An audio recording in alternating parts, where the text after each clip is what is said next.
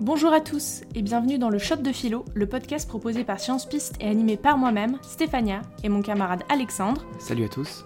On est là pour vous faire réviser le bac de philo en traitant une des notions de programme en 5 minutes chrono. C'est parti Aujourd'hui, nous allons aborder le thème de la liberté. Thème qui a été beaucoup discuté durant la crise sanitaire, au vu des restrictions de liberté, comme le confinement ou le couvre-feu par exemple. Débat qui d'ailleurs reflète les deux principales tensions autour de ce sujet. Tout d'abord, il y a le lien entre liberté personnelle et liberté d'autrui, puisque nous vivons en société où s'arrête ma liberté personnelle vis-à-vis de celle des autres. Mais aussi le lien entre liberté et le rôle de l'État, donc quel est son rôle dans la régulation des libertés. Au bac, on va ainsi vous demander d'explorer ces différentes définitions de la liberté. Tout d'abord, nous pourrions penser que la liberté, c'est pouvoir faire ce que l'on veut, sans aucune contrainte. Par exemple, si j'ai envie de lire un livre, je le lis, personne ne m'en empêche, je suis libre de le faire. Cependant, si l'on applique cette définition à la politique, cela voudrait dire que toute règle, toute loi est un obstacle à la liberté. C'est ce que soutient Caliclès, un philosophe que l'on retrouve dans les dialogues de Platon. Pour lui, la vraie liberté, c'est d'assouvir tous ses désirs et seule une petite partie de la population, l'élite d'un pays, peut jouir de cette vraie liberté. La liberté n'est pas selon lui un droit. Ainsi, il considère que les personnes qui ont un grand pouvoir doivent en jouir au maximum et faire tout ce qu'ils veulent, acheter tout ce qui leur passe par la tête, euh, boire beaucoup d'alcool. En gros, l'élite est libre, pas les masses. Ok, mais Caliclès admet donc qu'il est impossible que tout le monde jouisse de la vraie liberté en même temps. Il assume ici une vision très hiérarchique et pas du tout égalitaire, qui n'est pas en accord avec l'essence des régimes démocratiques euh, comme la France, dont la devise est censée assurer à tout le monde les mêmes droits. Mais prenons un autre exemple. Si j'ai envie d'avoir mon permis, il faudra que je passe un examen, que je prenne des heures de cours.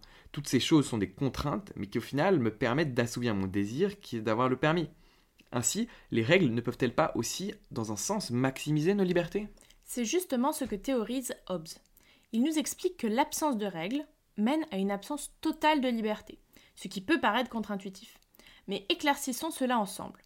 On pourrait se dire donc qu'à première vue, une société sans règles, sans contraintes, garantit une liberté totale à ses individus. Cependant, dans cet état, c'est la loi du plus fort règne, comme dans la nature. Hobbes dira alors c'est la guerre de tous contre tous.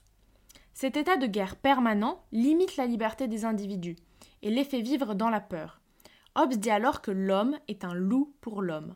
Pour répondre à cela, il théorise dans son ouvrage Le Léviathan la nécessité d'un État fort et monarchique, afin de sortir de l'état de nature, garantir la sécurité des individus, pour qu'ils ne s'entretuent pas constamment. Nous avons donc vu que la liberté sans contrainte mène au final à des situations inégalitaires, qu'elles soient politiques comme chez Caliclès ou bien physiques comme chez Hobbes. La liberté n'existe donc pas sans règles, mais alors comment les établir sans tomber dans un état tyrannique? Jean-Jacques Rousseau, philosophe des Lumières et défenseur de la démocratie directe, peut nous éclairer sur ce point, grâce à son ouvrage du contrat social, qui est vraiment à retenir pour le bac. Pour Rousseau, il est nécessaire d'avoir un pouvoir, un gouvernement, afin de ne pas tomber dans justement un état de nature, un état de guerre. Seulement, pour que ça marche, il faut que le gouvernement soit accepté par la population. Et pour que le gouvernement soit accepté par la population, il faut que celle-ci se sente libre et protégée par le pouvoir. Sinon, aucun intérêt. Un contrat social se forme alors. D'un côté, les citoyens ont le droit de voter pour appliquer des lois qui leur semblent justes. De l'autre, ils doivent se soumettre à ces lois pour assurer la sécurité et la liberté des autres. Il y a donc échange. Les citoyens échangent leur liberté naturelle, donc trouvable dans l'état de nature, contre des libertés civiles. Il y a un glissement de liberté, mais pas une diminution de celle-ci. La liberté s'arrête là où celle des autres commence. Donc pour résumer, si la liberté est à première vue l'absence de contraintes, ça c'est Caliclès.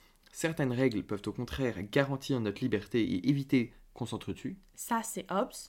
Dès lors, il est nécessaire d'établir un contrat social. La liberté dans ce cas est le pouvoir de faire ce que l'on veut tant que l'on ne gêne pas autrui. Ça c'est Rousseau. Voilà, c'est tout pour aujourd'hui. N'hésitez pas à partager ce podcast avec vos amis qui sont en train de réviser. N'oubliez pas de faire un tour sur notre Instagram @sciencepiste pour enregistrer la mini fiche de synthèse associée à ce podcast et à vous abonner.